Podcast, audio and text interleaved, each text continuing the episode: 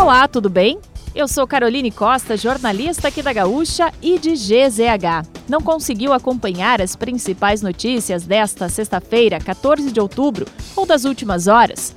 Eu vou trazer aqui para você antes que o dia acabe, que é o nosso resumo diário de notícias do fim de tarde. Lembrando, o oferecimento é de MrJack.bet, palpite certeiro, saque instantâneo.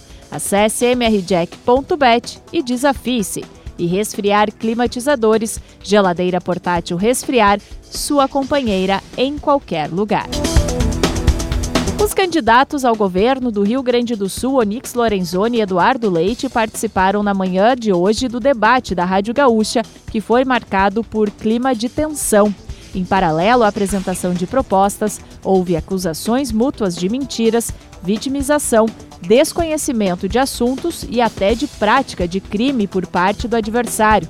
O formato do debate permitiu que, após cada pergunta e resposta, houvesse uma discussão livre de quatro minutos entre os concorrentes sobre cada um dos assuntos, autorizando interrupções. Você pode assisti-lo na íntegra em GZH e no YouTube. Criminosos fizeram reféns em uma tentativa de roubo a um estabelecimento comercial no fim da manhã na rua Lusitana, no bairro São João, em Porto Alegre. De acordo com a Brigada Militar, duas mulheres estavam trabalhando em uma estética quando foram rendidas por quatro assaltantes. Elas acionaram os policiais por meio do telefone 190, informando que haviam conseguido escapar de um banheiro onde haviam sido trancadas. A área foi acionada e o prédio evacuado. Os criminosos fugiram, levando apenas o celular de uma das vítimas. Três novas praças de pedágio da RS 287 passarão a cobrar tarifas no domingo. São as praças localizadas em Taquari, Paraíso do Sul e Santa Maria, administradas pela Rota de Santa Maria do grupo espanhol SACIR. Os valores são de R$ 4,10 para carros de passeio e R$ 2,10 para motos. A tarifa mais cara é para caminhões de seis eixos, custa R$ 24,60. O início da cobrança foi autorizado pela Agência Estadual de Regulação dos Serviços Públicos, delegados do Rio Grande do Sul, no início do mês. Duas ativistas ambientais jogaram sopa de tomate na famosa pintura Girassóis de Vicente Van Gogh na Galeria Nacional de Londres, no Reino Unido. A ação fazia parte de um protesto da organização ambientalista Just Stop Oil, exigindo que o governo britânico suspenda novos projetos de extração de petróleo e gás.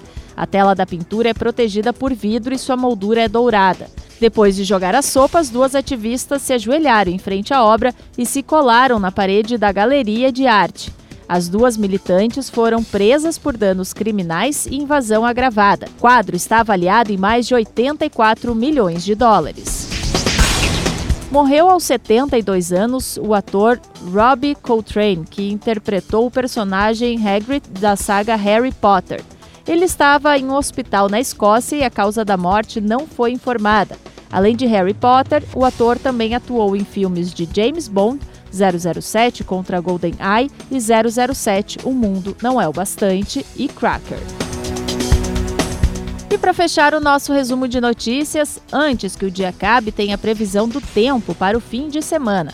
No sábado, o céu fica nublado no Rio Grande do Sul. Parte do centro e norte do estado pode ter garoa. Na capital e no litoral, muita nebulosidade, poucos períodos de sol e chuva a qualquer hora. Em Bagé, a mínima deve ser de 9 graus. Santa Rosa pode ter máxima de 11. Em Porto Alegre, os termômetros variam entre 15 e 21 graus. No domingo, os temporais ocorrem com forte intensidade desde a madrugada na região metropolitana e no litoral.